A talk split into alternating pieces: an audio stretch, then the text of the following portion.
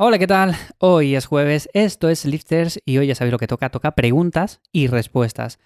Tengo una selección bastante variada hoy, seguro que a muchos os resulta de interés, ya sabéis que me las podéis dejar a través de ivyamazares.com, que por cierto ahí tenéis más recursos que podéis utilizar para vuestros entrenamientos, tanto en casa, en el gimnasio, si es que todavía le tenéis abierto, o en cualquier sitio.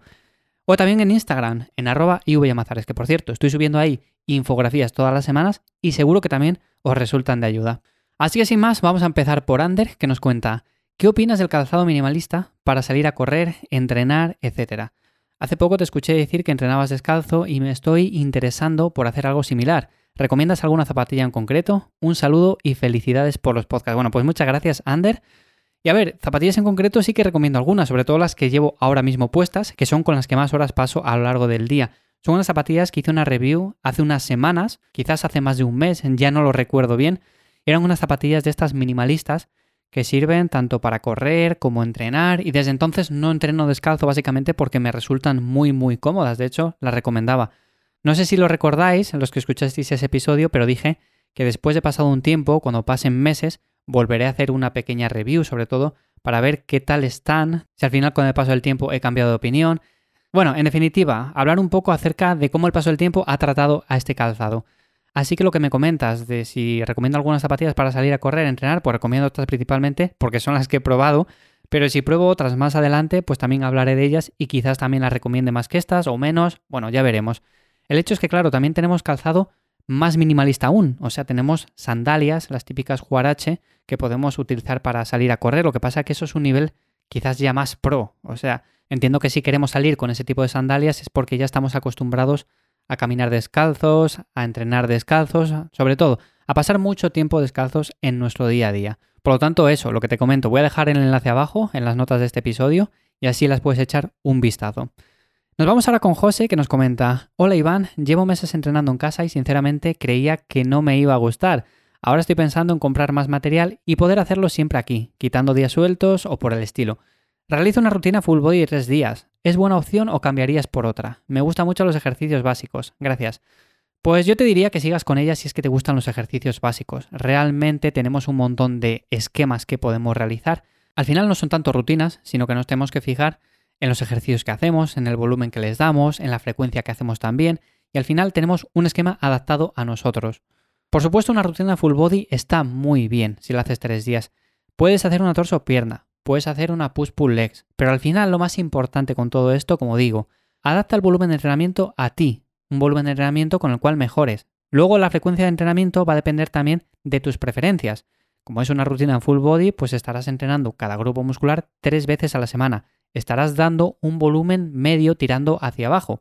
No podemos meter mucho volumen cada día de entrenamiento, y menos si entrenamos cada día todos los grupos musculares y con ejercicios básicos. Y también te diría que tuvieras en cuenta los ejercicios más analíticos. Vale que puede que te gusten los ejercicios básicos.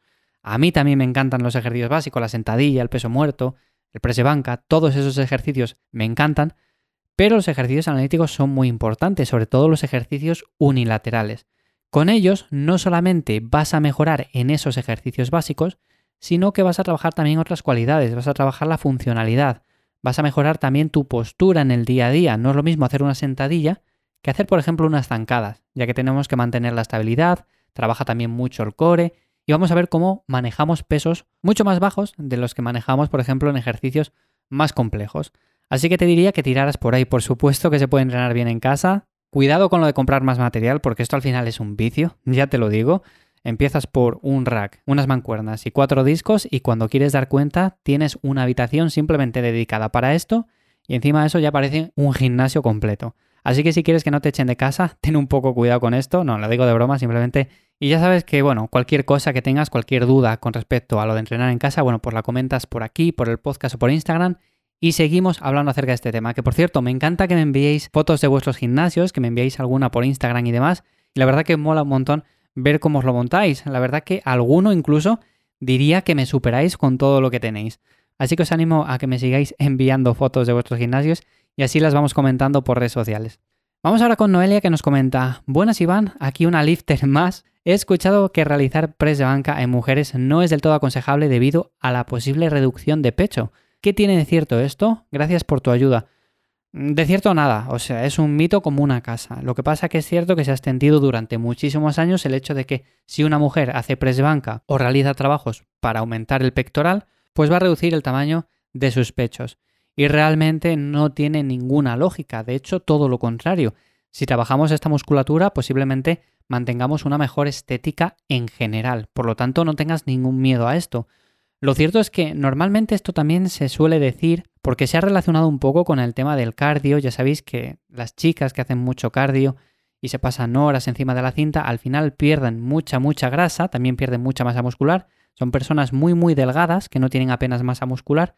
Pero claro, al tener tan poca grasa también tienen muy poco pecho. Entonces se asocia también a esto, a que si hacemos ejercicio para el pectoral y entrenamos haciendo ejercicios como el press de banca y demás, pues vamos a perder también pecho. Pero no tiene ninguna lógica. Esto es entrenar fuerza y lo otro es hacer cardio. Ya os digo que si queréis mejorar vuestra estética en general, lo suyo es entrenar fuerza y si queremos hacer cardio, bueno, pues que sea como un complemento simplemente. Así que espero que te ayude, Noelia. No pienses en que vas a perder pecho, por supuesto que no. Y nos vamos ahora con Sonia que nos comenta, hola Iván, llevo un año entrenando fuerza y me encanta. Bueno, pues me alegro la verdad que, mira, como comentaba antes a Noelia, lo suyo es entrenar fuerza, por supuesto que sí. Nunca pensé que dejar el cardio me diera tantos beneficios y ha sido increíble. Mi duda es si crees que con ejercicios solo básicos se puede conseguir una buena recomposición. No me van mucho los ejercicios con pesas rosas. Sigue así, gracias. Bueno, pues Sonia, yo te diría que si te gustan los ejercicios básicos, como comenté antes a José, pues que tires por ahí y ya está. ¿Que no te gustan los ejercicios analíticos? Pues nada, lo mismo de antes. Simplemente intenta adaptar una rutina en la que los ejercicios básicos sean el 80%, por así decirlo, el 70-80%, y luego incluye también ejercicios analíticos, pero que tengan también un componente más complejo. Por ejemplo, no estamos hablando de ejercicios analíticos con pesas rosas, ni con gomas, ni nada por el estilo, sino, por ejemplo, haces una sentadilla y haces una extensión de cuádriceps. También puedes hacer unas zancadas o una sentadilla así, sí.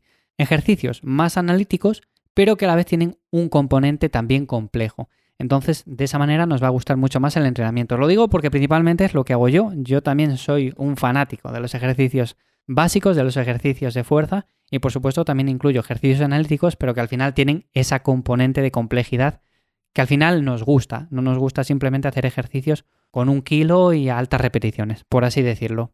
Y en cuanto a lo que me comentas de si con solo ejercicios básicos se puede conseguir una buena recomposición corporal, por supuesto que se puede. O sea, con ejercicios básicos, o sea, con ejercicios con los que ganes masa muscular y fuerza, vas a ganar músculo. O sea, eso por un lado. Si ganas músculo, el músculo da una estética mucho mejor. Por supuesto, también al mantener un porcentaje graso similar al que tenías con menos músculo o incluso perder un poco de porcentaje graso, te vas a ver incluso mejor. Pensemos que no es lo mismo una persona con 12% de grasa y X cantidad de músculo que una persona con 12% de grasa y mucha más cantidad de músculo. Se va a ver mucho mejor y la cantidad de grasa es similar. Entonces, en ese sentido, sí que se puede conseguir una buena recomposición corporal. No temas por no hacer ejercicios más analíticos, pero yo siempre incido un poco en eso. Incido un poco en la funcionalidad, en que también tenemos que trabajar otros muchos factores.